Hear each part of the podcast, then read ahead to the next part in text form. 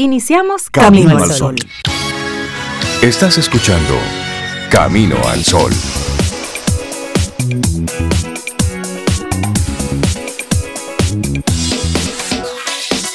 Muy buenos días, bienvenidos a Camino al Sol. Es miércoles y estamos a 18 de agosto, año 2021. Buenos días, Cintia Ortiz, Sobeida Ramírez y a todos nuestros amigos Camino al Sol oyentes. Buenos días, sí, es de día. ¿Cómo están? Yo estoy muy bien, Rey. Buenos días para ti, Cintia. Buenos días, Laurilla, nuestros amigos. Eh, sí, estoy bien, Rey. Eh, comprendiendo lo que significa ser madre, guardando la distancia. La distancia. Pero sí. Con mucho respeto. Madre, con mucho respeto. Madre de cinco. De cinco, además. Que pronto serán independientes, pero por lo pronto. De cero a cinco. Mientras tienen los ojos cerrados, Sobe no me asustes, Rey. No, ese proceso pasa súper rápido. Buenos días, hola Sobe, Rey, Laura. Buenos días a ti, Camino al Sol oyente. vamos a mandarle consejos a Sobe en el día de hoy para que ella sienta y A mí me da curiosidad porque Rey me está amenazando sin que buena onda. Y que espera que abran, porque yo le pregunté, Rey, ¿en qué tiempo abren los perritos los ojos? Y dijo, Sobe, disfrútate el momento, olvídate de eso. Y yo insisto, me dice que en unos 14, 15 días, ya casi. Pero él me está amenazando diciendo. Pero no pasa nada, es el hecho de que como te van a ver, van a Pero el tono en que él me lo dice de la camita, van a empezar a, caminar. el reguero se va a expandir en toda la casa. Okay. Tú vas a decir, ¿Cómo fue? los amo.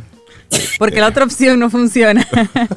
no, hombre, eso pasa, eso pasa. Eso es maravilloso. A los amigos Camino al Sol oyente que han tenido cachorritos, ¿qué es lo que hacen una vez abren los ojos? Bueno, y pueden... consejo, como dice Cintia, para, para cuidar. Bueno, que nos escriban 849-785-1110 es nuestro número de teléfono y por ahí entonces vamos nosotros conectando durante todo el día. Hoy, darle consejos a mamá Sobe.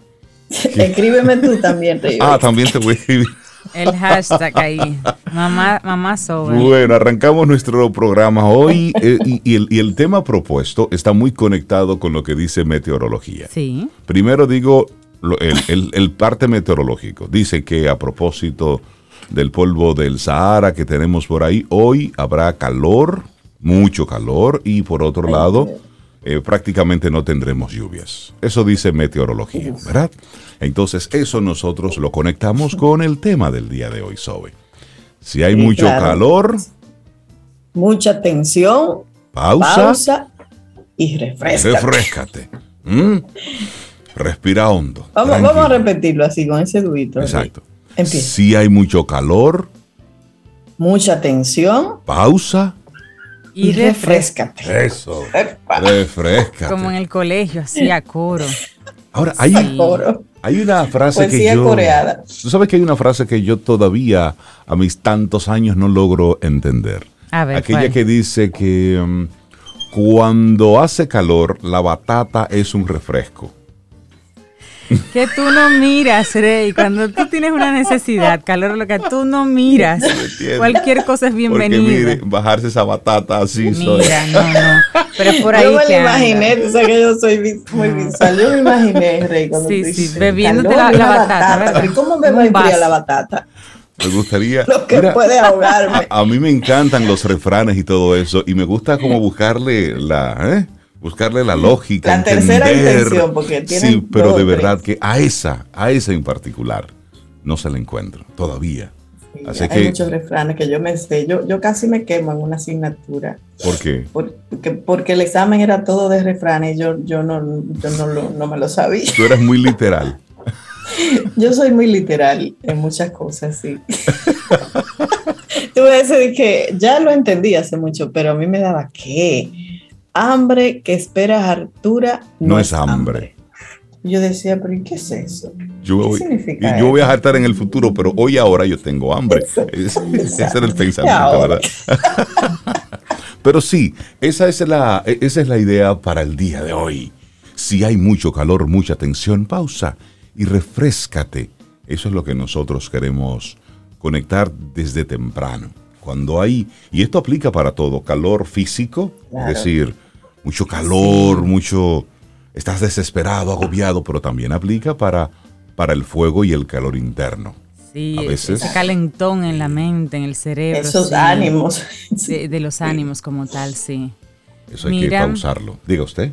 Hoy es Día del Médico en la República Dominicana. Yo pienso que después de la pandemia creo que vamos a ver a los médicos, y vemos a los médicos un poco diferentes, como médico slash héroes. Claro. Porque la verdad es que se han fajado con esta población, independientemente de las vacunas, independientemente de los recursos técnicos, tecnológicos de medicamentos y demás, ellos, el trabajo humano, mano a mano con la gente, entrando a esos, esos salones llenos de COVID, a trabajar con la gente, por y para la gente. Y así como el médico, me gustaría, bueno, pues meter ahí también a los enfermeros, las enfermeras, aunque tienen un día aparte. Todo el personal de salud. Aunque tienen un día aparte, pero sí. es bueno reconocerlos en, en el día de hoy.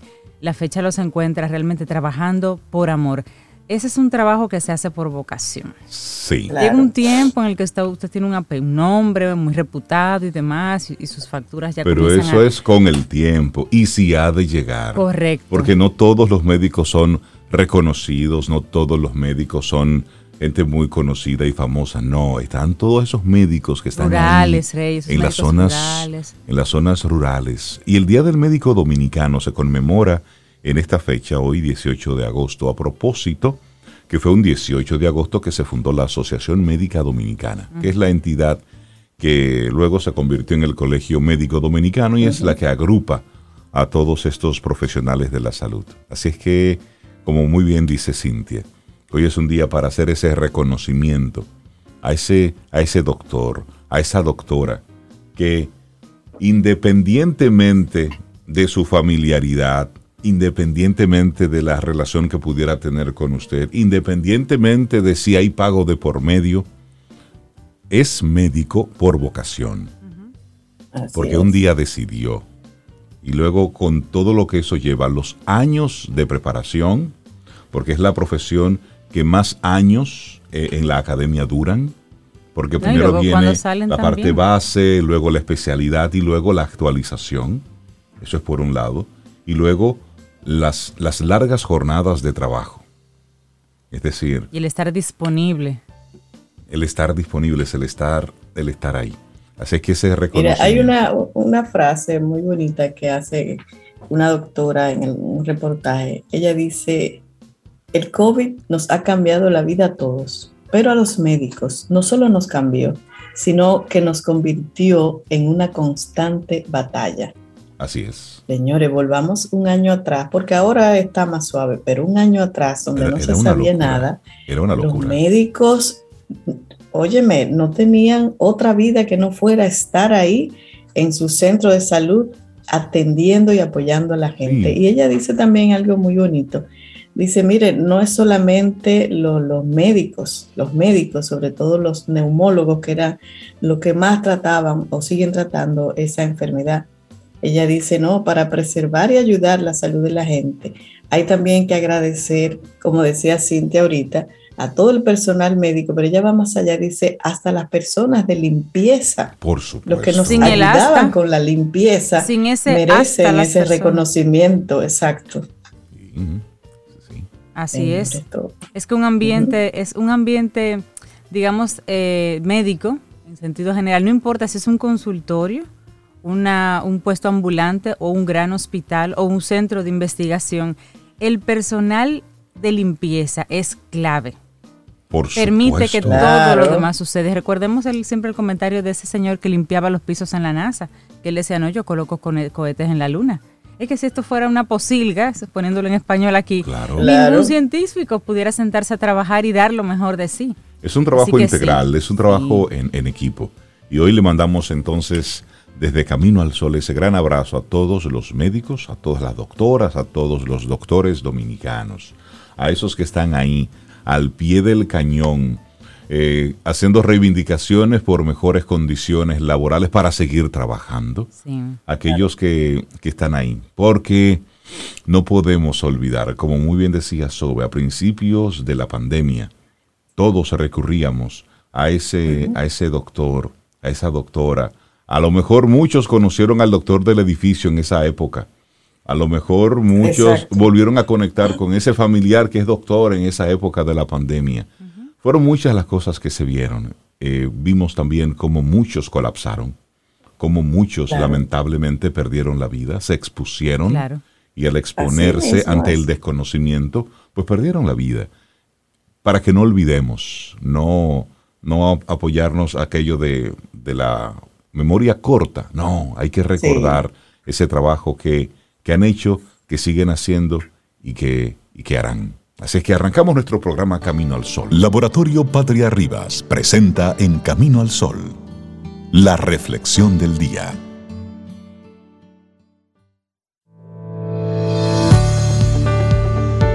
Cintia, ¿qué nos tienes para hoy? Camino al Sol. ¿De qué sirve el calor del verano? sin el frío del, del invierno para darle dulzura.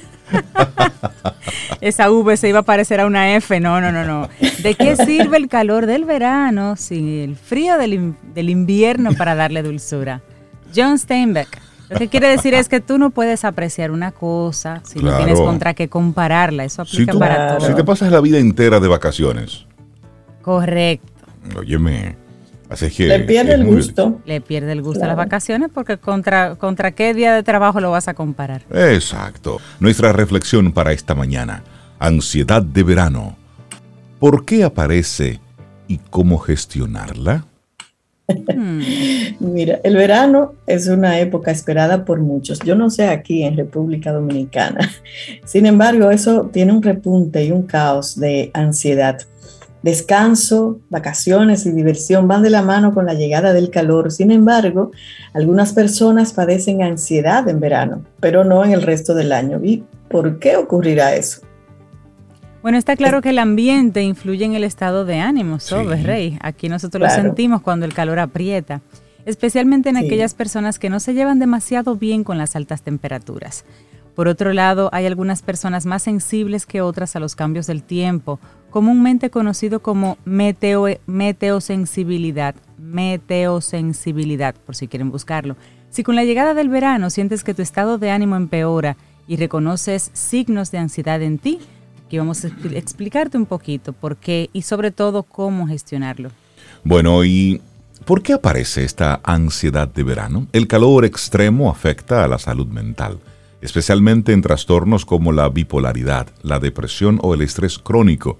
Las altas temperaturas perjudican el estado de ánimo y en este sentido, las personas que viven en grandes ciudades son las grandes víctimas de esta ansiedad por el calor. Hay otros factores que aumentan las probabilidades de sufrir ansiedad en esta época y te los compartimos. Uno de ellos, bueno, durante las olas de calor, el cuerpo trabaja para mantener la temperatura corporal en el rango de mejor funcionamiento de sus sistemas. Su forma, de forma tal el cerebro, destina entonces más energía a ello que a los procesos de la regulación emocional y el rendimiento cognitivo. Algo así es como el cerebro le dice al cuerpo, óyeme, estoy enfocado en que en que no caigamos, en que no haya un colapso. Lo demás, la ñoñería, la lloradera, eso déjamelo para después. Lo importante ahora es, respirar. Eso es lo que le dice el cerebro al cuerpo, ¿eh? ¿Por qué? Porque eh, las olas de calor sí eh, tienen un, impacto directo. Pero hay muchas personas, sobre que también en esta época tienen problemas para conciliar el sueño.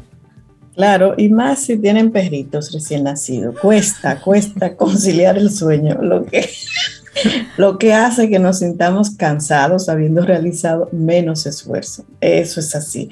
Y otra también es, Rey Cintia, que el calor acentúa la sensación de agobio. Podemos bajar la temperatura valiéndonos de aire acondicionado, pero para ello tenemos que mantenernos en un espacio cerrado. Y también la presión social aunque podamos tener vacaciones, estas no suelen cubrir todo el verano, por lo tanto, habrá días de mucho calor en los que también estaremos obligados a ser productivos. Y por último, aumentar el tiempo de convivencia vacacional con personas con las que existen conflictos no resueltos puede dar lugar a un aumento de la ansiedad por la propia exposición. Así que no se junte con personas que usted tiene diferencia cuando en esta época de calor. Y entonces aquí, que es el año entero. ¿Qué hacemos? Elija con qué personas hablar en aire acondicionado. sea selectivo, sea selectivo. Siéntese en el aire, sobre todo, si le fuera posible. Lo bueno es que todo se puede gestionar, entonces eso es lo que vamos a compartir también ahora. Si estás sufriendo ansiedad de verano o ansiedad de polvo del Sahara aquí en estos días, debes saber que es posible gestionarlo de forma sana. Y una serie de consejos te pueden ayudar. Por ejemplo, Mm. Ese primer ejemplo, cójalo usted, yo no voy a coger. La abuela, la Dila, pero, pero nosotras no la vamos a escuchar. Como son sugerencias, usted coge y deja. Evita bebidas con cafeína o con mucho azúcar, pues aumentan la sensación de agobio y la aceleración del cuerpo. El azúcar es que hace eso. Sí, el, azúcar, no la cafeína. no, el café. Ustedes que beben el café así sin azúcar, pues no pasa nada. Exacto. Yo me bebo un postrecito. Me alguien el otro día me dijo, tú no bebes café, tú lo que te bebes un postre. Bueno, pues eso. Otra cosa, evita las bebidas con alcohol. Sí, eso es importante. Claro, porque el alcohol, el alcohol etílico es vasodilatador y hace que aumente la temperatura corporal. es decir, los calores aumentan. Nos da calor, correcto. Y es cierto, es cierto. O sea que a eso no vale aquí la costumbre de tengo calor, una fría. No, eso es en el momento. No pega, eso pero, da calor. Tome y deje, tome y deje. Al oh. final da calor, ¿verdad? La primera sensación, como es fría, bien, pero da calor. Luego da calor, luego, se suda. Sí. y luego tenemos otra, ¿eh? No tomes comidas en grandes cantidades y muy grasas. Es decir, esas ingestas opíparas, no, tranquilo tampoco es ah, bueno. tenemos problemas. Vamos a hacer una lista, una lista para el verano dominicano. Versión dominicana. Luego, eh, utilizar ropa que transpire el sudor. Ah, eso, eso es importante. Y evitar la actividad física intensa. Es decir, nosotros los dominicanos en todas esas nos quemamos, en todas. Sí. Sí, porque mira, lo, de la ropa, claro. señores, ustedes no han visto en pleno día, mediodía, a la hora que sea. Que Saco y corbata persona en flu. En flu. En, esas, saco, corbata. En esas actividades, en esas o la gente que tiene que trabajar en, traje todo el tiempo. Sí, sí, sí, es verdad. Es decir, nosotros no llevamos nada de eso. tenemos una oportunidad, sí. Pero ahí es, es la sugerencia. En esta época de calor, y esto sí es muy, muy en serio, evitar bebidas con, con cafeína, cosas que tengan mucho, mucho azúcar, pero también el alcohol. Cuidado con esa trampa de que como está fresco, eh, eso es una sensación que nos engaña, pero luego la ingesta de comidas y la grasa. Estas son épocas de frutas, estas son épocas de, muchos vegetales. Y también la ropa, en la medida de lo posible, ropa que transpire y evitar la actividad física intensa. Yo he visto en el mirador gente corriendo a las 12 del día. Yo eso no, no usted no va, usted no va a rebajar así, de verdad. Ahí le puede dar un colapso. Eso es, eso es algo imprudente. Eso es peligroso. Eso, es peligroso. Y si no estás bien hidratado, Por supuesto. el peligro. Bueno, pero todas estas sugerencias nos van a servir para que nuestro cuerpo regule la temperatura de forma más eficaz, sin gastar más recursos de lo necesario en ello, con las consecuencias psíquicas que ello conlleva. En cuanto al ámbito cognitivo y emocional, también tenemos algunas sugerencias para gestionarte mejor. Y comparto la primera, Seré y Cintia. No te exijas demasiado en cuanto a productividad. Si no tienes más remedio que seguir trabajando en las épocas más calurosas del año, no fuerces a tu cuerpo a llevar el mismo ritmo que en invierno. Aquí no hay diferencia verano-invierno, pero hay en estos meses que se intensifica el calor. Entonces sí, tómelo más suave, despacito, como decíamos en la canción inicial. No te exijas demasiado en cuanto a productividad. Bueno, otro consejo es déjate llevar por el día a día. Es que muchas veces planificar ocio, cuando lo único que te apetece es languidecer en el sofá, puede llegar a ser un poquito estresante. Chequea en el momento qué es lo que te pide el cuerpo. Si hay un momento en que te pide realmente un descanso breve, pues toma ese descanso breve y luego vuelve a la productividad que decía Sobe. Otro consejo, no mires demasiado las redes sociales. Para que no coja cuerda. Especialmente si a ti te toca trabajar. Porque sí, la cuerda es que transmite mucha presión cuando tú ves fotos y bares y playas y escapadas y tú en la oficina. Ay, ahí sí da cuerda. Alguna gente. Bueno, y si salir con el calor te resulta estresante, el ocio en casa es buena opción. Ver películas, leer libros, que te lleven a otra realidad, es un buen ejemplo de ello. El cambio climático está dibujando en nuestro horizonte un, un futuro muy caluroso. Eso es lo que hemos estado viendo cada año que pasa. Los incendios, las olas de calor, como lamentablemente cada año el número de personas que mueren a propósito de las diferentes olas de calor, pues va en aumento. Sabemos que inevitablemente es una condición que afecta a la salud mental, exista un trastorno o no. Además, la presión de la sociedad moderna tampoco respeta los ritmos naturales del cuerpo y esa es una gran realidad. Y el cuerpo nos pide descanso en el verano. Si escuchamos a la naturaleza, el verano es para eso, para descansar. Pero nos hemos puesto en una camisa de 22 varas, no es de 11 varas, no, no es de 11, es de 22. Entonces ya lo que apenas en el año tenemos son momentitos, un fin de semana, un día, pero no, la naturaleza dice, hey, este momento es para, para descansar. Y nosotros seguimos sin escuchar la naturaleza. Así es. Y un consejo importantísimo para gestionar la ansiedad en verano es, por ejemplo, si notas síntomas y te cuesta gestionarlos, acude a una clínica psicológica, a un, personal ¿no? de confianza del área de la salud mental, puesto que en verano hay que seguir asumiendo responsabilidades y resolviendo conflictos. Así es que mejor hacerlo con una base de apoyo profesional. Si te da mucha ansiedad, busca ayuda. Así es. Bueno, ansiedad en verano. ¿Por qué aparece y cómo gestionarla? Por Sara González Juárez y esa fue nuestra reflexión aquí en Camino al Sol. Laboratorio Patria Rivas presentó En Camino al Sol la reflexión del día.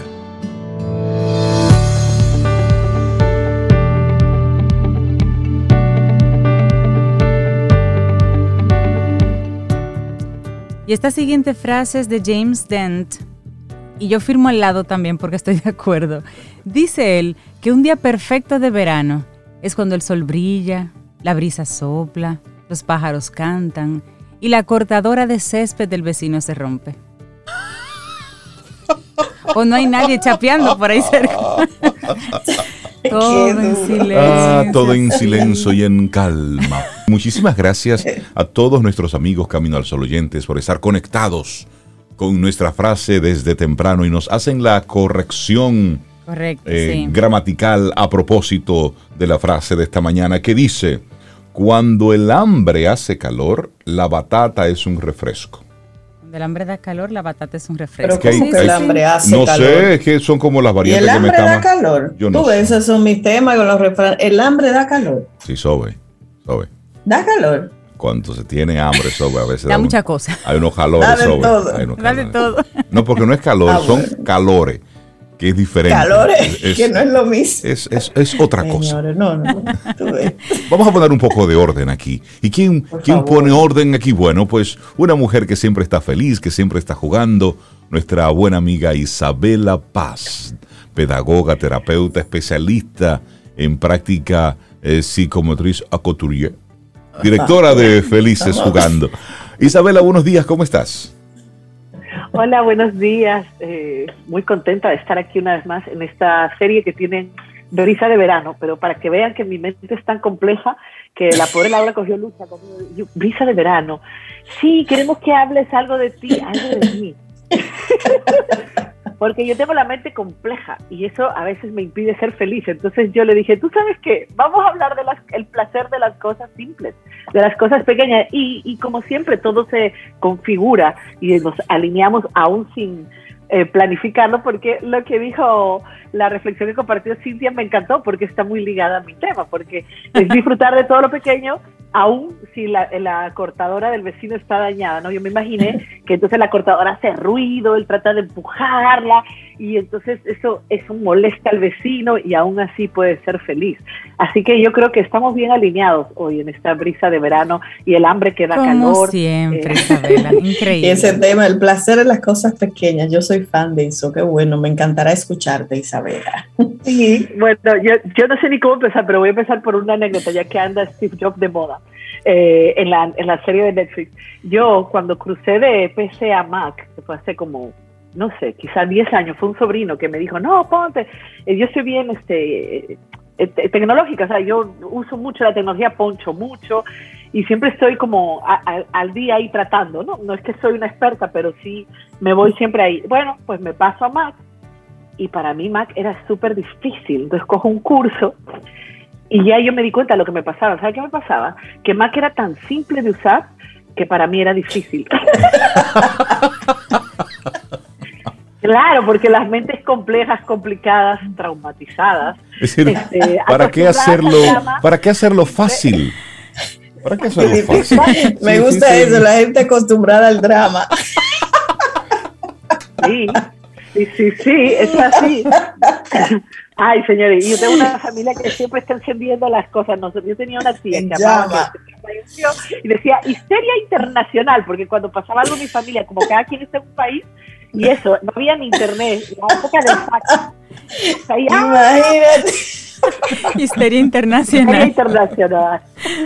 Así que bueno, ya saben algo de mí. Yo le decía a Laura, pero yo vivo hablando de mí. ¿Qué más voy a decir? Laura, si te sientes cómoda. Bueno, no, me gusta compartir mis experiencias porque realmente hay, yo, yo pienso que las personas se identifican con las historias. Las historias son muy importantes. Primero, las historias nos ayudan a sanar nuestra propia historia y ayudan a otros a, sanar identificándose. Entonces, una de las cosas que a mí más brega me ha dado es disfrutar las cosas pequeñas. En esta cabeza compleja y acostumbrada al drama, entonces todo tiene que ser muy intenso, ¿no? Entonces, ok, yo voy a ser feliz cuando entonces yo sea famosa o entonces yo tenga la casa en el mar, perdón, la casa frente al mar, ¿eh? Esa es la que me falta. o sea, es decir, siempre unas grandes expectativas para poder ser feliz, siempre poniendo en pausa mi felicidad a cambio de, ¿a cambio de qué? A cambio de tener una buena relación, de tener buen, mucho dinero, de, de, tener brillo terrenal, ya yo le puse así, brillo terrenal, de, a cambio de, no sé, o sea, siempre comprando los programas de la felicidad que nos da el mundo. Perdón, ustedes saben que el mundo nos ofrece, el mundo sabe que nosotros nacemos con un vacío o este vacío se va agrandando a medida que las prácticas de crianza van, van fallando y las propias dificultades de nuestros padres pues nos la van transmitiendo. Entonces es complejo el asunto y nosotros vamos comprando a que si somos famosos, si tenemos poder, si tenemos dinero, si tenemos la mejor pareja, si tenemos los amigos. Y para mí una de mis grandes conquistas que digo que es una conquista de día a día, es el disfrutar de las cosas pequeñas y es algo que nos trajo el COVID, sobre todo cuando nos confinaron, eh, cuando había que lavar, todo el mundo se quejaba de lavar platos, ¿verdad? Creo que en este país éramos pocos, eran pocos los que lavaban los platos y luego tú tenías que lavar los platos, entonces, ¿cómo yo puedo disfrutar de lavar los platos? Y esta es una de las primeras enseñanzas. Eh, que aprendí a disfrutar, a prestar atención en las cosas aparentemente sin importancia.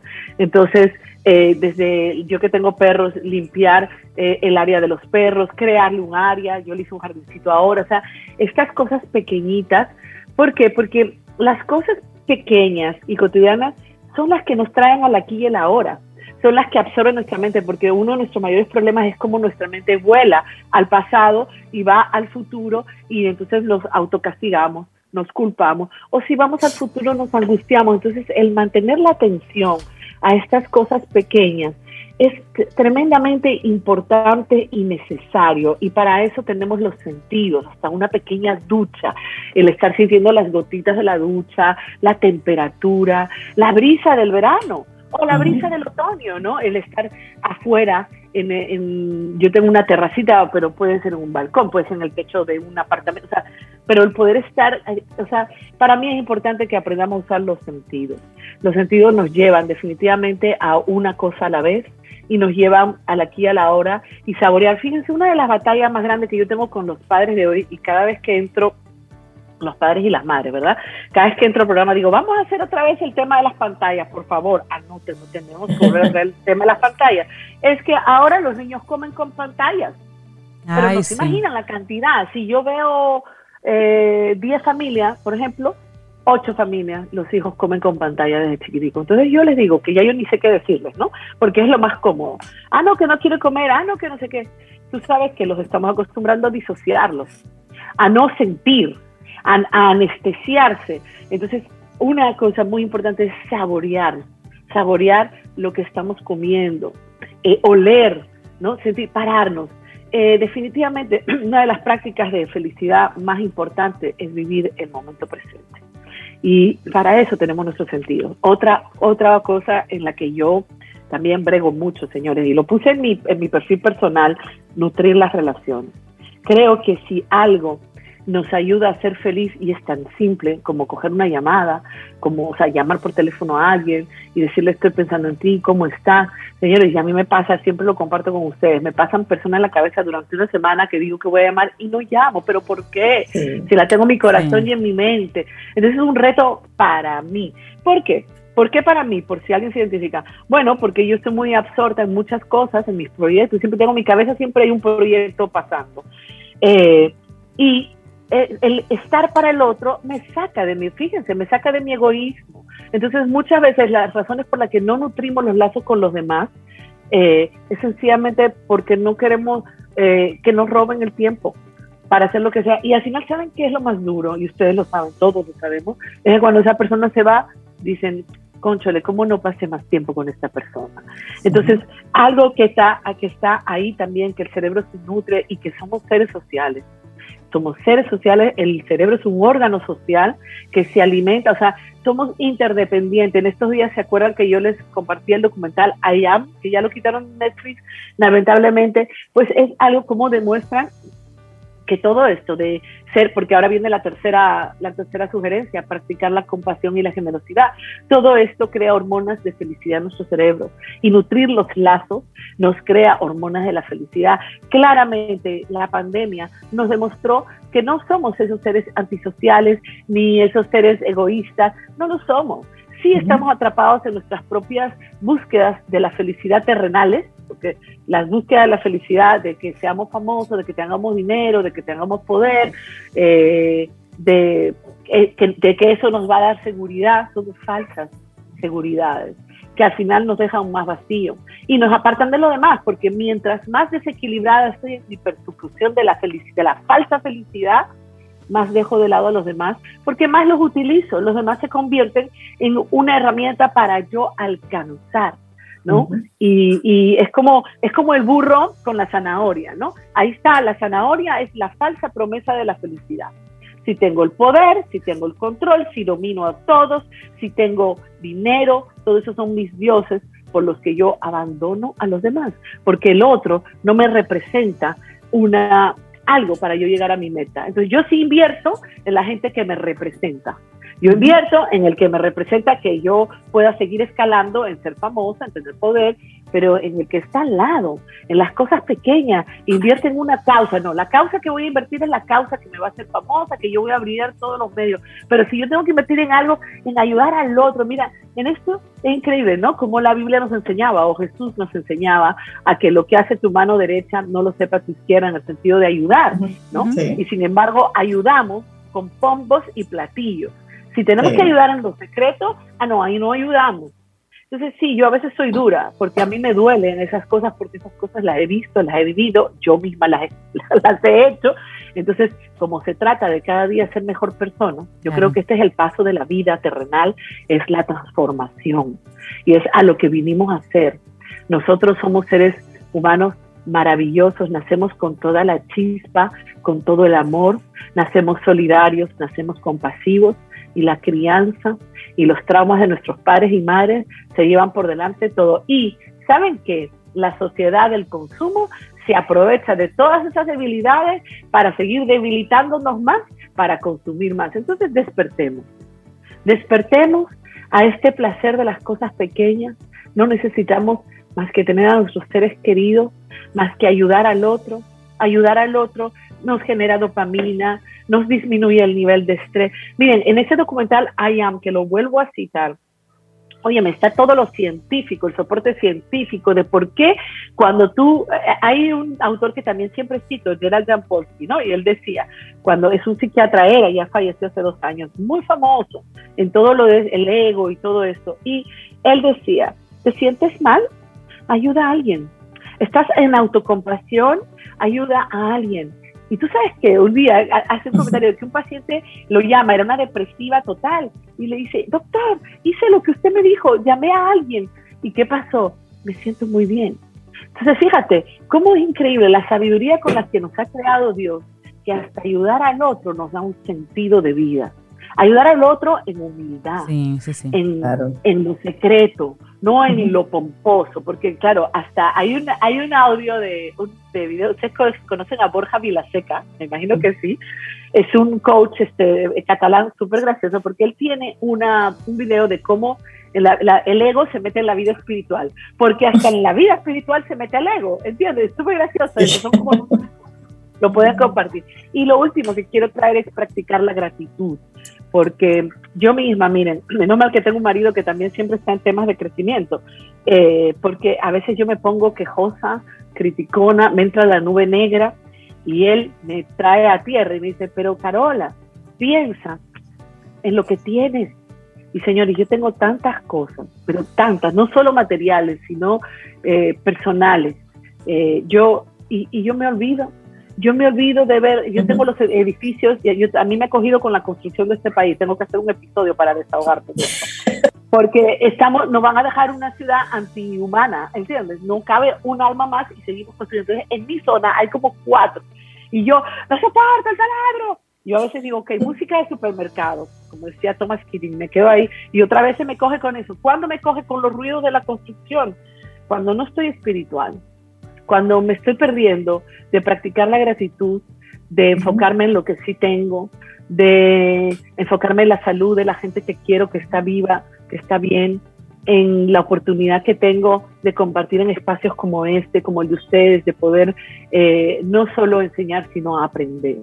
Aprender y comprometerme, porque cada tema que traigo me compromete, me da un paso más en mi propio crecimiento, porque yo no puedo eh, compartir lo que yo no hago, porque entonces yo comparto mis luchas, pero yo cada vez que comparto, yo aprendo. Entonces, eh, nada, yo quería dejarlos con este tema.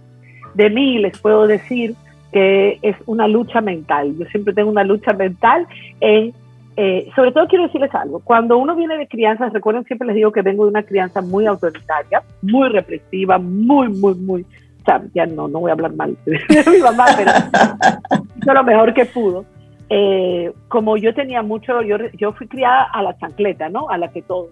Pues el cerebro, con los castigos físicos, genera mucha hormona del cortisol. Y el cerebro hace una ruta neuronal para el cortisol. Es como si el cerebro inmaduro de un niño pequeño, en mi caso, ¿no? Haya crecido con cortisol. ¿Qué quiere decir eso? En, alerta y amenaza. Por eso la adicción al drama, que ya mi cerebro se configuró para estar siempre en alta, siempre en vigilancia, siempre en amenaza, siempre en defensa. Entonces, eso, ¿no?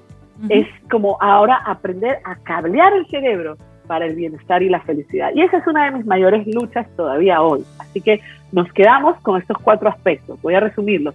Presta atención a los momentos que son aparentemente sin importancia. Utiliza tus sentidos. Mantén una cosa a la vez. Saborea lo que comes. Siente, huele, ¿no? El movimiento.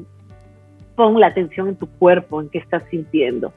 Segundo aspecto, nutre los lazos con los demás. No dejes para mañana a esa persona que tienes en el corazón, en la cabeza, que tal vez con una llamada tuya es algo increíble, algo tan simple para ti, para el otro, por ejemplo, con los envejecientes que están tan solitos, ¿no?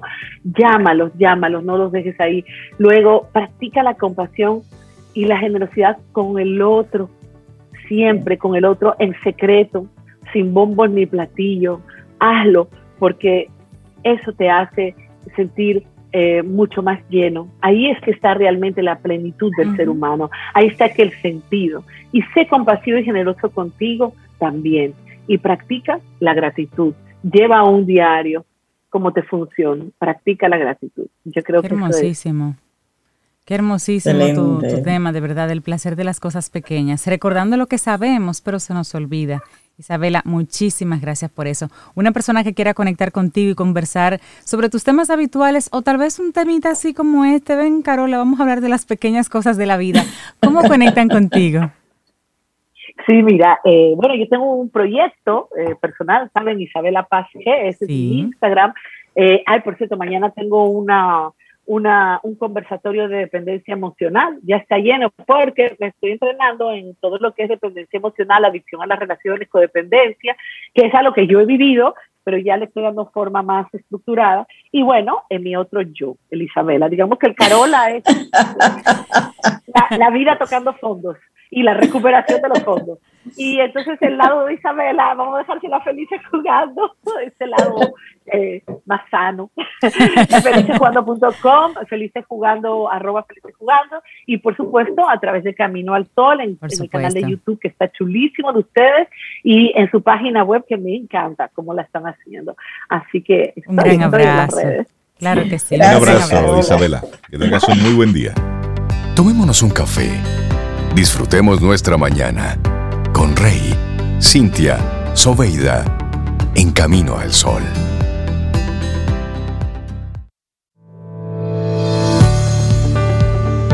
Cintia, ¿qué nos tienes para hoy? Camino al sol. Recordarte, darte una preview de que en breves instantes vamos a estar conversando con Elisa Reynoso. Vamos a continuar con ese maravilloso segmento Quien Pregunta Aprende con Escuela Sura y la segunda parte de un tema que ya iniciamos, envejecimiento activo y participativo. Así que no te lo pierdas en unos instantes. Darle los buenos días, la bienvenida a nuestra querida María Eugenia Ríos Lama, psicóloga, docente, directora de Nueva Acrópolis Dominicana. Maru, buenos días, ¿cómo estás? Muy buenos días, estoy divinamente. Eso. Qué buena respuesta. Eso suena bien. Así suenas y así te ves. sí, sí, sí, sí, Divinamente. Y ahora con, como es con brisas de verano, con las brisas de verano, nos vamos a encontrar muchísimo mejor. Pero yo necesitaríamos, yo necesitaría una cantidad de brisas, porque imagínate, lo mío es larguísimo. claro, porque encontrar el propósito de la vida, Mm. Sí, que la vida tenga un sentido y el propósito fundamental. Eso es un gran hallazgo. Tendría que decir eureka, wow, todo, todas las exclamaciones. Claro, algunos hemos tenido la maravillosa oportunidad de, de atrapar a Kairos, de jalarla de los moños y no dejarla pasar. Y la hemos aprovechado. Y por favor, para aquellos que todavía no han encontrado ese propósito de vida, pues anímense. Hay que seguir algunos pasos importantes para encontrarlo. Esto no, que no nos tenga que angustiar, que no nos tenga que desesperar, eso llega, porque llega. Claro que sí, tengan la confianza en ustedes mismos.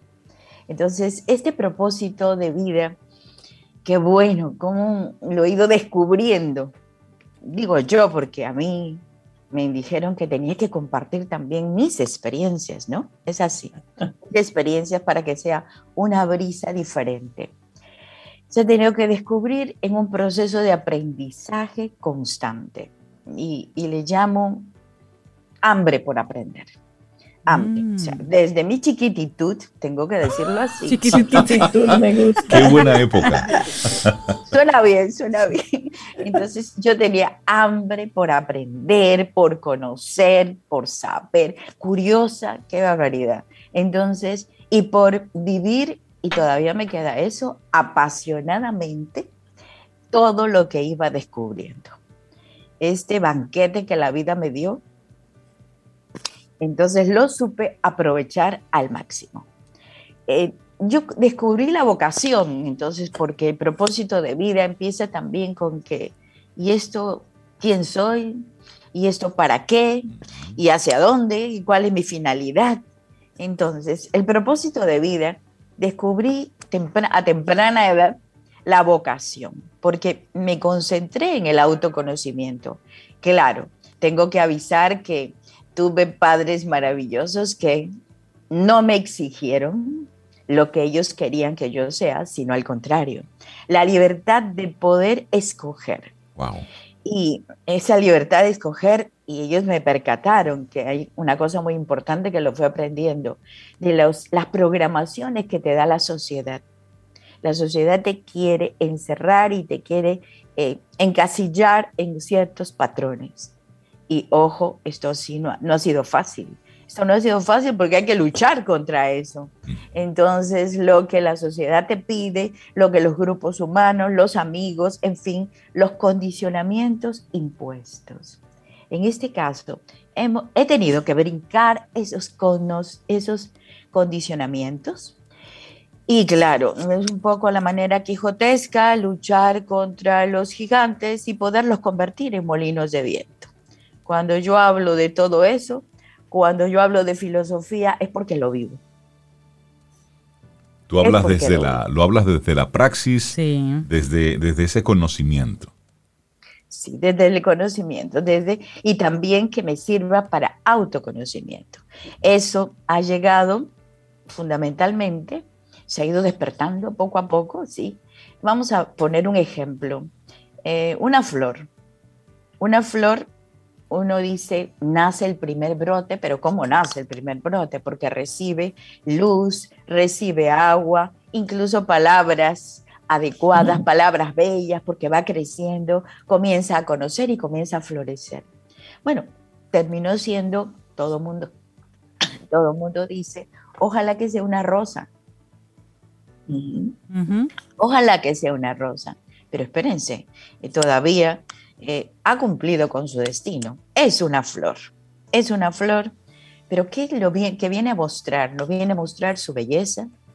Sí, y está, está contenta con su belleza, se valora a sí misma y tiene algo más, exhala una fragancia, una fragancia para sí mismo y para que disfruten todos los demás. Entonces, no solamente ha cumplido con su destino, con su propósito de ser una flor, sino de otorgar otras cosas a los demás, de otorgar su belleza, de otorgar, eh, bueno, su, su aroma, de otorgar todo eso para que disfruten todos. Del mismo modo sucede con una semilla.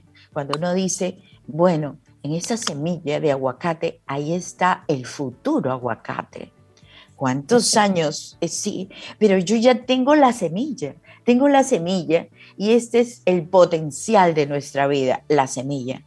Entonces la semilla va a crecer con una cantidad de poderes latentes que está en todos, seres, en todos los seres humanos en, en eh, como símbolo de esa semilla. Entonces, esos poderes latentes que tiene la semilla se van a ir despertando y dejan de ser latentes para hacerlos presentes, para hacerlos evidentes.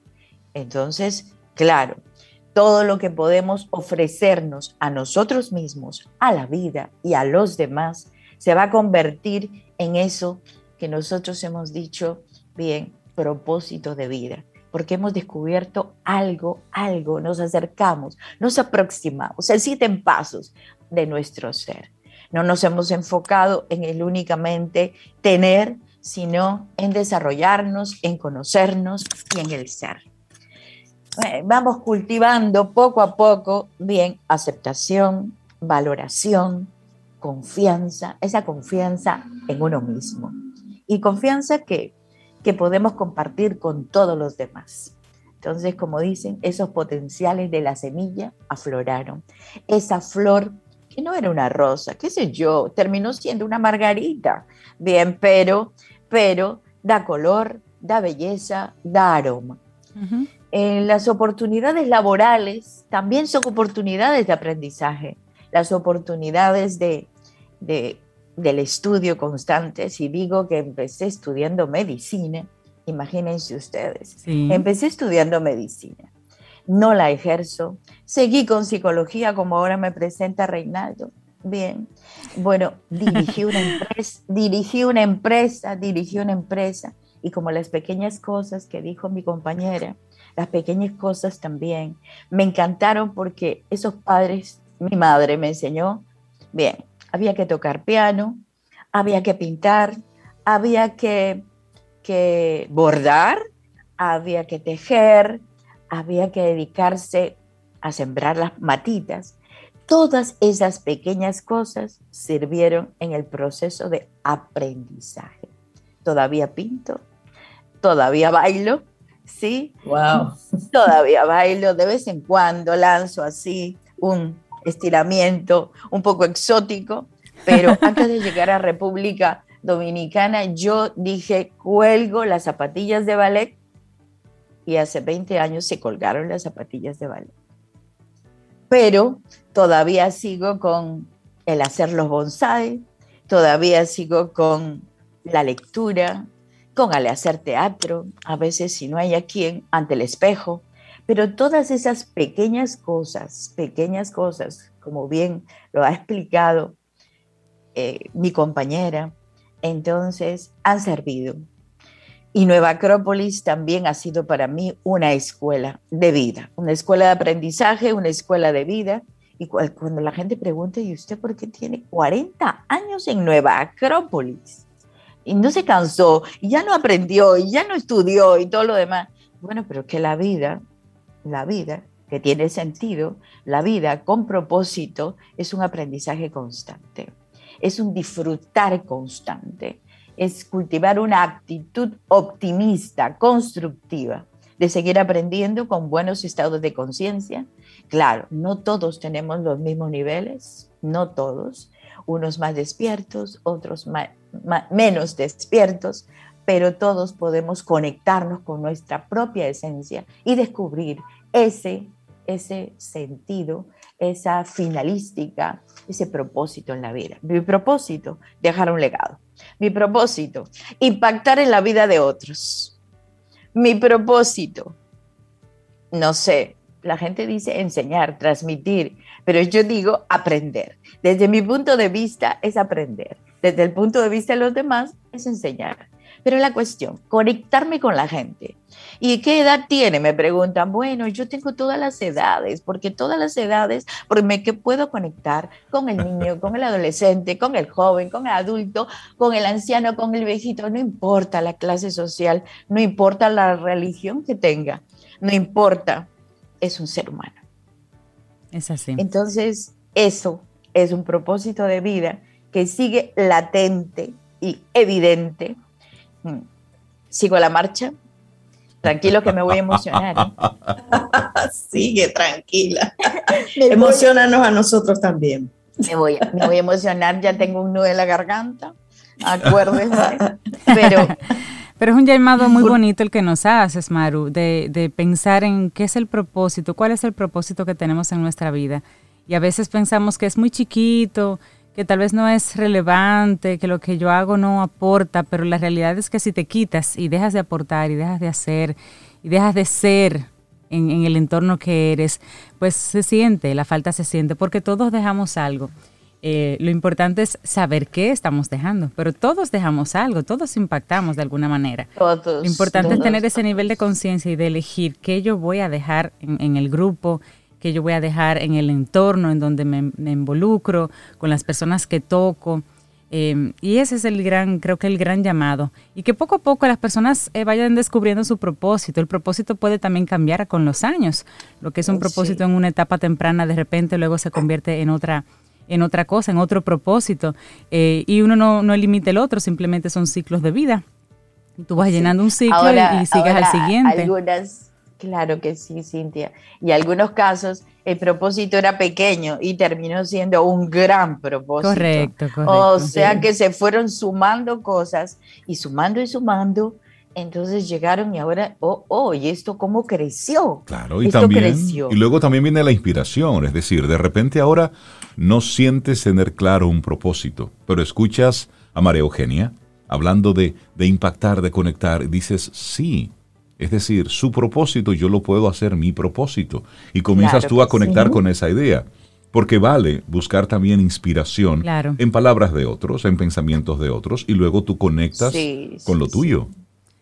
Y pienso yo que, que la transmisión es las experiencias de uno pueden pasar de mano en mano a hacer experiencias de otros, que sean aprendizajes de otros, para que sirvan. No necesita leer un libro, necesita tener muchos amigos, necesita tener mucho, estar atento de cada uno de ellos, estar pendiente de cada uno de ellos.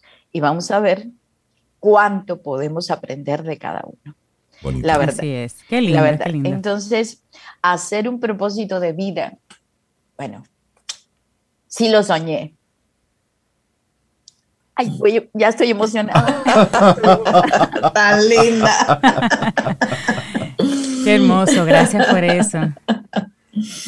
¿Soñaste un nuevo Acrópolis? soñaste una nueva Acrópolis, soñaste un lugar para eso.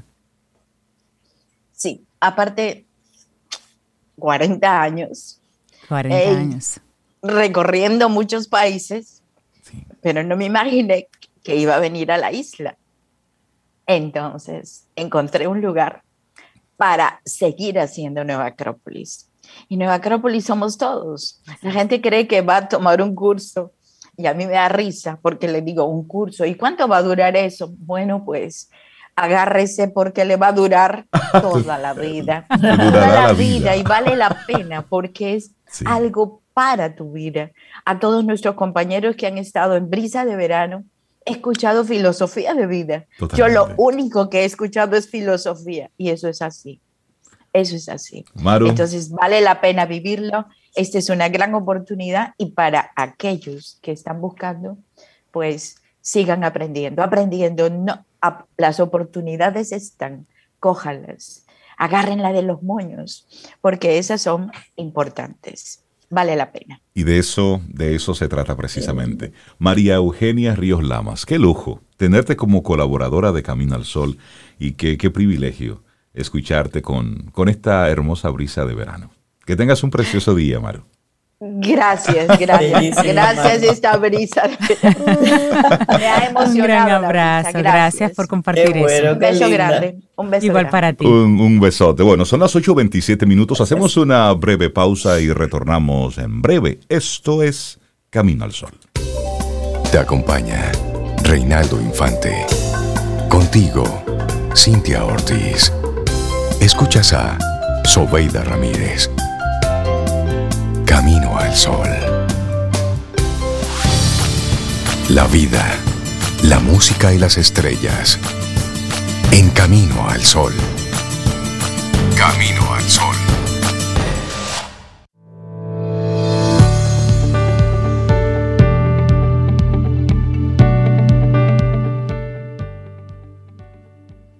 Bueno, y siempre es verano en algún lugar. Una frase de Lily Pulitzer. Y bueno, recibimos a nuestros amigos de Seguro Sura con la escuela Sura, porque quien pregunta aprende. Hola Lía, ¿cómo estás? Hacía días que no te escuchábamos. Qué bueno saber que estás bien. Dice que está muy bien. Qué bueno escucharte. quien pregunta aprende con Escuela Sura. Hoy le damos la bienvenida de nuevo a Elisa Reynoso, líder de capacidades de autonomía, porque tenemos la segunda parte de un tema que comenzamos hace dos semanas el envejecimiento activo y participativo. Elisa, buenos días, ¿cómo estás? Muy buenos días, gracias a Dios, bien. Por aquí, ¿ustedes cómo se sienten? Muy bien, Elisa. Buenos días. Súper bien, súper bien. Contentos de conectar contigo de nuevo para esta segunda parte y nos gustaría para los amigos que, que se perdieron la primera parte, que podamos reconectar un poquitito antes de continuar con lo que tenemos proyectado para hoy, para recordar qué es esto del envejecimiento activo y participativo. Sí, Reinaldo, eh, veíamos hace 15 días que el envejecimiento activo y participativo pues es un proceso que mejora eh, las oportunidades de salud en las personas la participación y la seguridad de las personas que van envejeciendo con el objetivo o la finalidad de tener en ellos la calidad de vida. El envejecimiento activo pues consiste en todas estas actividades que contribuyan al bienestar personal del adulto de la tercera edad. Ok. Se está tomando ahora más, está tomando más relevancia, más conciencia, Elisa, acerca de precisamente de esa, de esa etapa de la vida, porque todos aspiramos a llegar a ese momento de la vida. La otra opción es morirse antes, ¿verdad? Y no queremos. Pero comentemos por qué es importante ahora mirar, darle esta mirada diferente al envejecimiento activo, potenciar este tipo de envejecimiento. Ahora mismo, eh, eh, como tú bien dices, eh, ya la tercera edad, eh, pues es como la última etapa que tenemos todos en nuestra vida. Entonces, el envejecimiento activo es crucial eh, porque permite al adulto, pues, juega un papel más relevante en la sociedad. garantiza pues mejorar, eh, como decíamos ahorita, esa calidad de vidas en ellos desde el enfoque holístico de la salud. Veíamos que desde que tenemos una salud emocional estable, esto nos permite tener mejores condiciones de salud física y así pues lo vamos viendo eh, totalmente circular todos los enfoques de la salud relacionados directamente con el bienestar de, esa persona envejeciente. A propósito, a propósito de esto, eh, Elisa, sobre antes de, tu pregunta, ¿a qué población consideramos envejecientes y, qué cambios son los que estamos viendo? Para, para ponernos aquí un poquitito en contexto, porque de repente, si ya a los 25 años estamos todavía en la adolescencia, Estamos hablando de que se están cambiando las edades y con las edades también entonces las diferentes etapas de la vida. Mira, envejecimiento, envejecientes se consideran las personas eh, mayores de 65 años que debido al proceso de madurez comienzan a experimentar eh, cambios en estilos de vida y punto de vista, pues eh, desde el enfoque psicológico, biológico, y como bien mencionábamos, pues es ya la, la última etapa de madurez de todo ser humano. Pues la vejez nos, es más que un proceso fisiológico que va sucediendo gradualmente de manera eh, natural en, toda persona. Eh, todos los días envejecemos. Ya lo que es el envejecimiento puramente eh, ya se encuentra en la clasificación de tercera edad. Ok.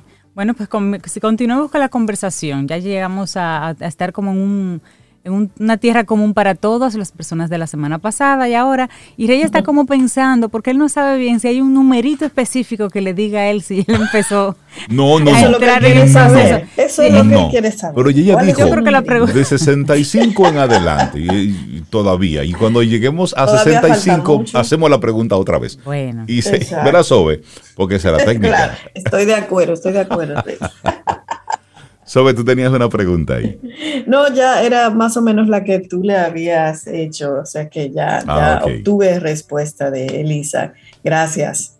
Y entonces, ¿cómo, cómo podemos potenciar eh, un envejecimiento que sea, que sea activo, que sea participativo? Para potenciar el, envejecimiento activo, eh, eh, siendo este crucial y decisivo en toda sociedad, porque nos permite eh, dinamizar pues, el bienestar físico, mental y social de todas las personas y hasta el financiero. Eh, esto pues permite mejorar todo lo que es el estilo de vida desde la vida física, social, mental y lo más positivo es que eh, al potenciarlo pues podemos reducir los riesgos asociados a enfermedades puntualmente de la tercera edad. El ejercicio físico, eh, que también lo tocábamos eh, la vez pasada, pues es como el pilar fundamental en todas las etapas de nuestra vida, porque es el, como el, motor que nos permite pues tener más energía y realizar otro tipo de actividades. Por eso es importante potenciarlo desde, desde temprana edad. Ah, mira, ahora me surge una, eh, Elisa, cuando tú hablas de eh, potenciar actividades, ¿cuáles serían esas actividades como adecuadas para, para lograr que eh, las personas envejecientes se mantengan activas, no solamente de manera física, sino también en lo mental, en lo emocional? Mira, aquí lo eh, conecto con un término llamado determinantes conductuales. Los determinantes conductuales no son más que esos hábitos y estilo de vida, de vida sana, y cada uno de nosotros siendo más participativo en cada etapa de nuestras vidas. Ciertamente, estos hábitos y estilos de vida se hacen necesario incorporarlos desde temprana edad, más cuando tenemos al, cuando no, no, contamos con ella, al llegar en la, a la última etapa o etapa de, de, vejez, no es tarde para hacerlo. Muchas veces eh, escuchamos que se dice ya es tarde para cambiar esto o aquello, pero ¿quién dijo que es tarde? Todo lo contrario, al hacer cambios en los hábitos, una vida más sana en alimentación, actividades físicas, eh, consumos moderados de bebidas alcohólicas apunta a prolongar los años de vida, la longevidad y mejorar la calidad de vida. Es decir, que para lograr el envejecimiento activo, desde cualquier etapa podemos iniciar. A cada generación le concierne eh, trabajar en la prevención para reducir los riesgos de salud asociados eh, a enfermedades que, la vamos desarrollando propiamente en la tercera edad, eh, lo cual se logra, pues como bien decíamos, a través de esas adopciones de, de, actividades eh, relacionadas tanto a lo físico y hábitos de una vida más saludable que se traducen en conductas determinantes para lograr un objetivo. Elisa, y finalmente, ¿cómo puede una persona en el entorno de un envejeciente apoyar ese proceso de potenciar su envejecimiento y que sea activo y participativo? A veces eh, el envejeciente como tal necesita potenciarse, pero solo no puede o no tiene el ánimo o como tú dices, ya piensa que, que ya es muy tarde, que realmente retomar qué actividad si nunca hizo ninguna. ¿Cómo puede la persona en el entorno, familiares, amigos, vecinos, apoyar ese proceso para, para mover a este envejeciente hacer un proceso activo y participativo en esa etapa de su vida? La sociedad debe proporcionar al adulto mayor todos los recursos necesarios e indispensables que motiven el envejecimiento activo, en pro de mejorar la calidad de vida de aquellos que están en la etapa de envejecimiento. Nos toca generar y entregar la calidad de vida a ellos. ¿Y cómo lo podemos hacer? Pues básicamente eh, creando actividades sociales específicas para el adulto mayor. Y esas actividades, como leí hace un tiempo en algún lado, que así como lo hacemos con los niños, el en el envejecimiento o en el envejeciente debemos procurar que se estimule el funcionamiento cognitivo y el desarrollo emocional. La sociedad debe favorecer a las personas de la tercera edad con oportunidades de desarrollo para una vida saludable, más participativa en grande parte de las actividades sociales, una vida con, mayor seguridad y, ¿por qué no, mayor felicidad?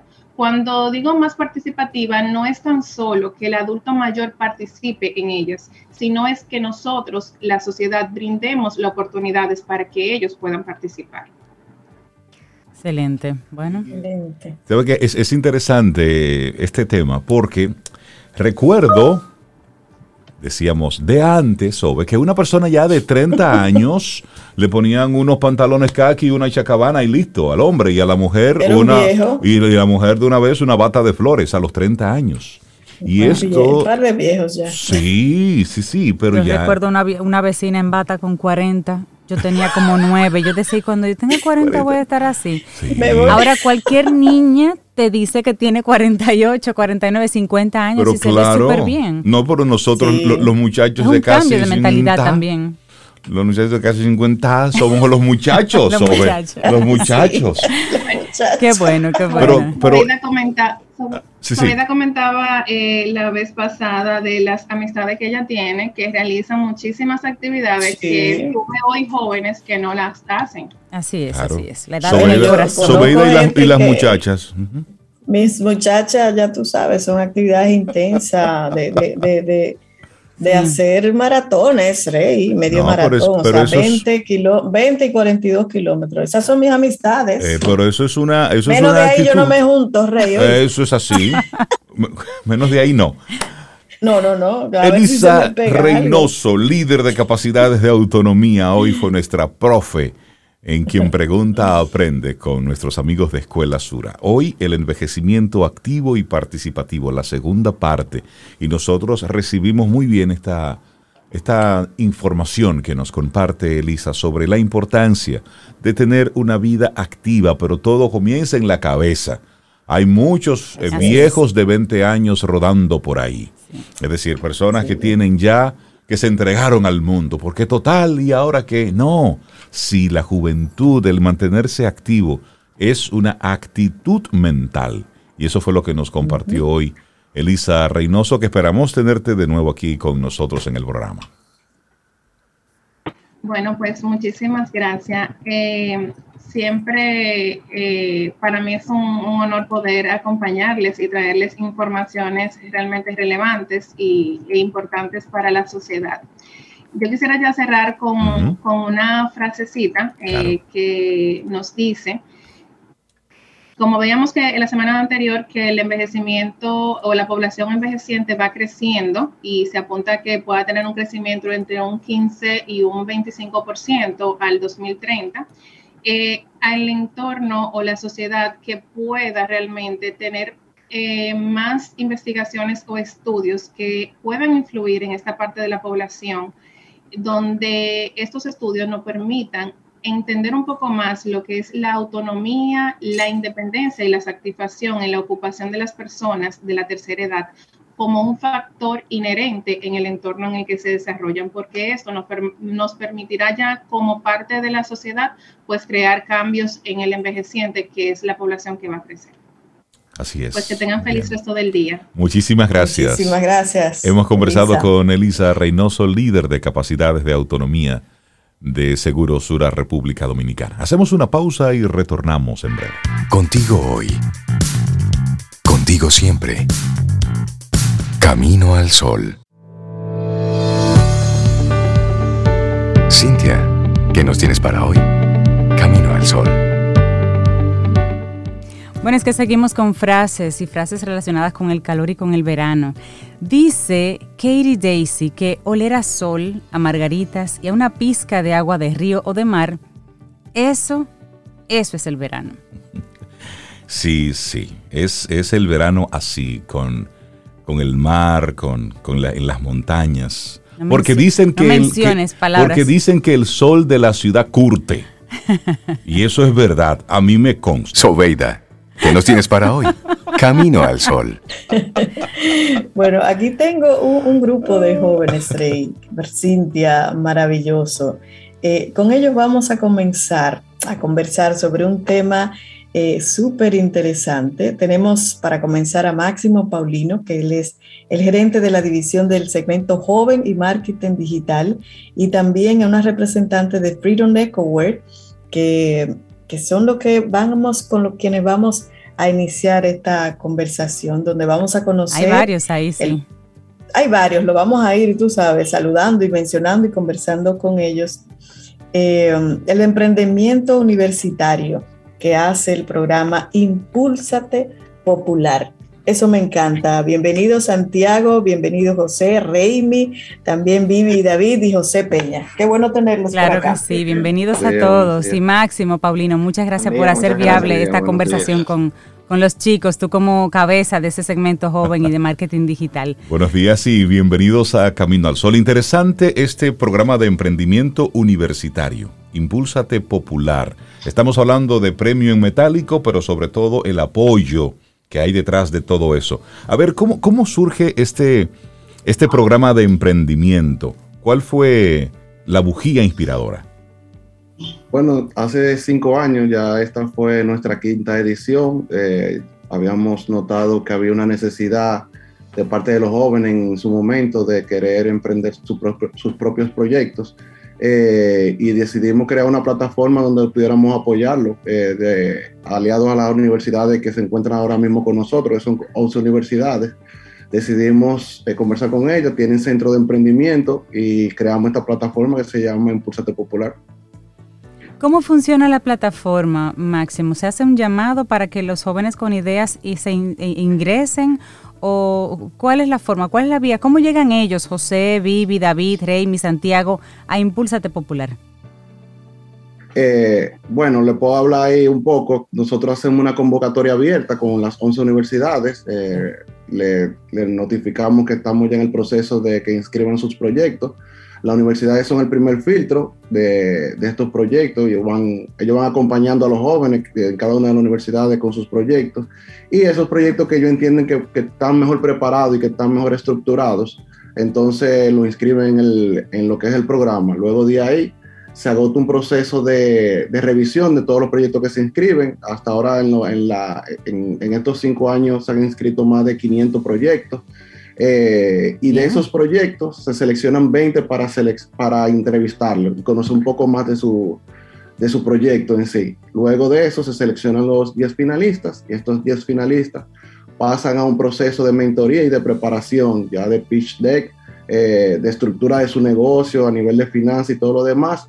Y entonces llegan a la, a la parte donde tienen que presentárselo a un jurado que, está, que es combinado, que es interno y externo. Eh, personas de aquí, eh, altos funcionarios de aquí del banco, de diferentes áreas, y también personas que accionan en el ecosistema de emprendedores de la República Dominicana. Buenísimo, Máximo. Y aquí tenemos a, a Vivi y David. Nos gustaría conocer de parte de ellos cuál es su emprendimiento y cómo llegaron al programa y los beneficios que obtuvieron. Bueno, buen día. Buen día. Primeramente, eh, nosotros somos Freedom Ecowear, una marca local de prendas de vestir elaborada de manera sostenible en nuestro propio ecoatelier aquí en el Cibao, en una montaña. ¡Ay, qué maravilloso! Sí, bienvenido por aquí cuando quieran. ¿Dónde están ustedes? ¿Dónde, dónde No lo digas mucho. No, realmente queremos que la gente nos visite porque realmente la experiencia vale la pena. Sí, la ¿Dónde- experiencia están ubicados? En, nuestro- en nuestra parte. En el Santo Cerro. En el Santo Cerro. Ah, pero ustedes tienen ahí la La bendición.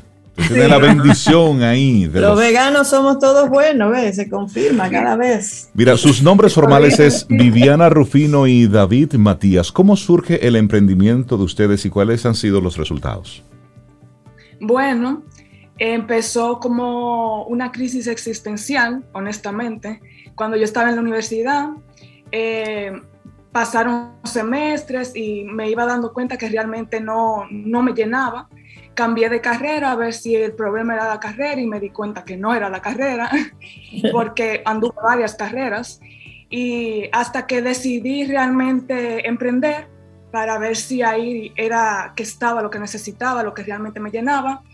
Y me di cuenta de que me encantó, me encantó emprender y empezó como algo local, realmente, eh, haciendo prenda de vestir para mujeres principalmente, pero luego a través del internet, a través de Instagram principalmente, eh, empezaron a escribirme de, de otros países queriendo nuestras piezas y ahí fue que yo dije, bueno, Aquí hay algo. eh, esto tiene potencial. Sí, ahí mismo hay potencial, en verdad. Yeah, Entonces, Y yo le propuse a Baby entonces que empezáramos a incursionar en el e-commerce. Ujú. Eh, nos metimos en e-commerce ahí, pusimos la página, seteamos todo, armamos el equipo. Y bueno, hasta el día de hoy, por ahí es que hemos llevado nuestro, nuestros productos ya a 24 países y estamos súper Excelente. contentos con los resultados que hemos 24. tenido. Y el participar Santo en para el este mundo. y participar en este programa de emprendimiento, ¿cómo les apoyó a nivel empresarial a ustedes? bueno, Sí, pasamos por una transición bastante interesante, en verdad. Porque resulta que... Ay, perdón. No hay Tranquilo. problema. Esto es en vivo. Sí, tranquilos. Sí, pues resulta que estábamos en una transición eh, de una promesa que nos hicimos en el 2018, en la que nos dijimos ya, nos dimos cuenta del, de- del impacto que tiene la industria de la moda, eh, que es demasiado grande, es una de, de las industrias más grandes de todo el mundo. Eh, obviamente que los humanos dependemos de ella porque nos vestimos diariamente Por con supuesto. lo que se produce en ella. Entonces nos hicimos la promesa de no eh, crear ninguna prenda nueva hasta que reestructuráramos nuestra cadena de suministro, eh, nuestra visión también cambió en ese momento y nos enfocamos más en crear para que nuestra marca sea lo más sostenible posible y, y obviamente eh, in- in- implementar la mejora continua en todos los procesos que, que íbamos eh, pasando en ese momento. Me lleva lo me- interesante de eso Sí. es que en ese mismo año nosotros aplicamos para el Impúlsate ok, y ni siquiera fuimos seleccionados dentro de los 10 finalistas. Entonces, en ese momento fue como que, ok, y si yo realmente creo en este proyecto, yo tengo que seguir sí o sí, no importa. Entonces, eso, esa parte de ahí fue un gran apoyo, aunque ni siquiera fuimos seleccionados. Mira, y es interesante, Entonces, en este año- y es interesante que tú lo que tú lo planteas así, es decir, no lo logramos a la primera, pero vamos por un por un nuevo esfuerzo y vamos a aprovechar Qué bueno, qué para que entonces conversemos también con, con Santiago Infante que está aquí, mi primo 80. Santiago, ¿cómo José. tú estás? Santiago José de Bot City. Eh, há- háblennos de su de su experiencia. ¿Cómo cómo llegaron ustedes a, a- a todo esto? Eh, bueno, yo inicié en un evento que se llama Startup Weekend en el 2017 y luego participé nuevamente en el 2019. En el 2017 no llegué a nada, en el 2019 sí gané el primer lugar con un robot que era de, es de finanzas personales llamado Ariel, el cual por WhatsApp podías registrar todos tus gastos. Ahí inició mi curiosidad por el tema de, de, los chatbots, de los robots virtuales y de todas las posibilidades que las empresas pueden tener eh, adoptando un, robot para asistencia, eh, servicio al cliente, ventas y toda esa, esa parte y estos canales tan populares como el WhatsApp, el Telegram, el Instagram, que ahí luego inicia y, y llamo a mi, a mi amigo José, el cual desde el inicio me dio un apoyo inmenso, principalmente con el primer robot que fue Ariel, y luego entonces poco a poco fuimos aprendiendo de cómo se hace, cómo, cómo se trabaja la inteligencia artificial que está detrás de, de los chatbots. Y hasta el día de hoy hemos ido paso a paso, paso a paso, eh, adoptando esto y cada día las empresas están eh, mirando hacia una solución para la comunicación con sus clientes. Definitivamente. diferentes industrias que no, que, no, que no han adoptado los chatbots que nosotros creamos. Óyeme, qué, qué, qué interesante. De vista, sí desde mi punto de vista, la situación fue la siguiente. Santiago y yo hemos sido amigos de casi toda la vida. él estudió finanzas y administración, lo mío es más eh, ingeniería e informática. Y me llamó un día diciéndome, hermano, tengo una idea, pero no tengo manera de implementarla. Tú tienes algo que yo no tengo. Vamos a hablar. Se complementaron muy bien.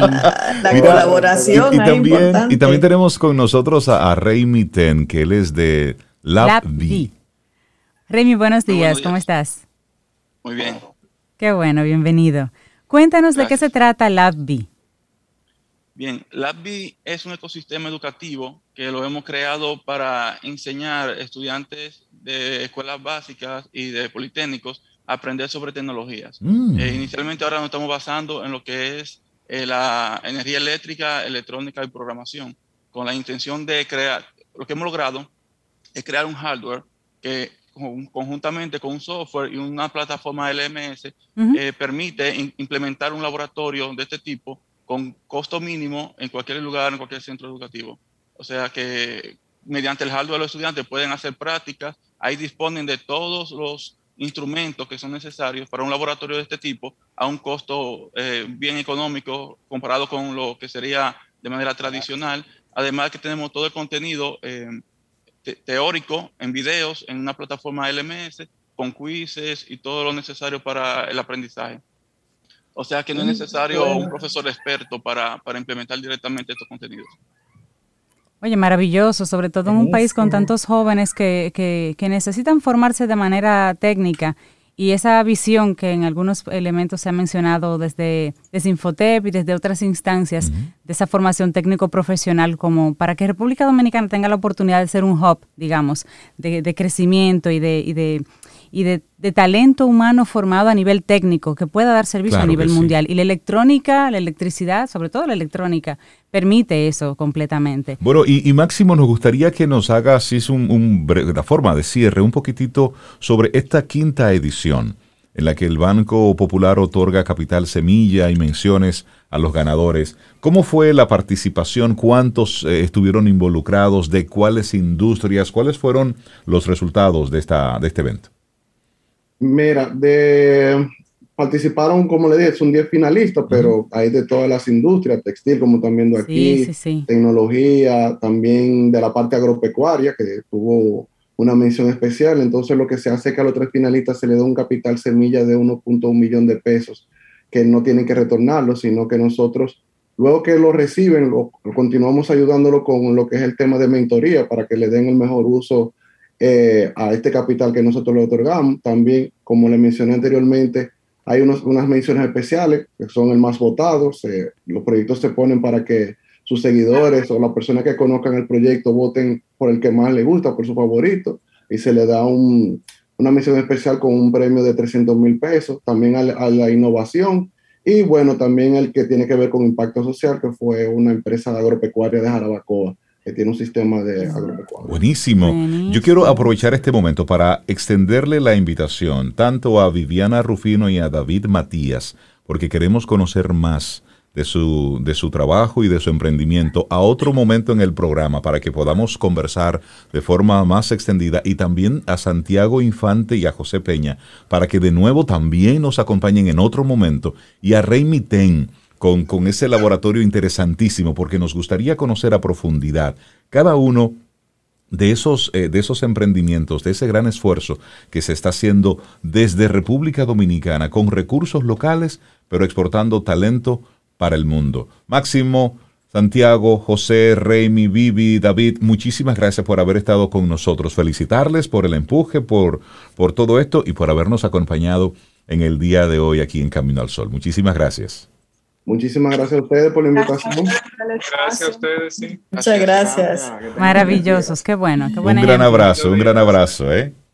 Y nosotros, nosotros así, motivados, cerramos nuestro programa Camino al Sol por el día de hoy. Conversar ¿Cuántos así. ejemplos de echar adelante así? Gente joven, gente Yo tengo con que caerle nueva. por allá, vivía David, a- allá, a, a la loma. Sí, Sí, sí, Yo que soy amiga de las lomas. Vamos a hacer una, una gira para allá. Sí. Sí. Éxitos a todos. Pero me, me encantó esta idea de, de Raimi, de verdad que es interesante seguir Sí, apoyando. sí. ¿Mm? Qué bueno. Señores, llegamos al final de nuestro programa Camino al Sol por el día de hoy. Mañana, si el universo sigue conspirando, si usted quiere y nosotros estamos aquí, tendremos un nuevo Camino al Sol. y esperamos que hayas disfrutado del contenido del día de hoy. Recuerda nuestras vías para mantenernos en contacto. Hola arroba caminoalsol.do. Visita nuestra web y amplía más de nuestro contenido. Caminoalsol.do. Hasta una próxima edición. Y pásala bien.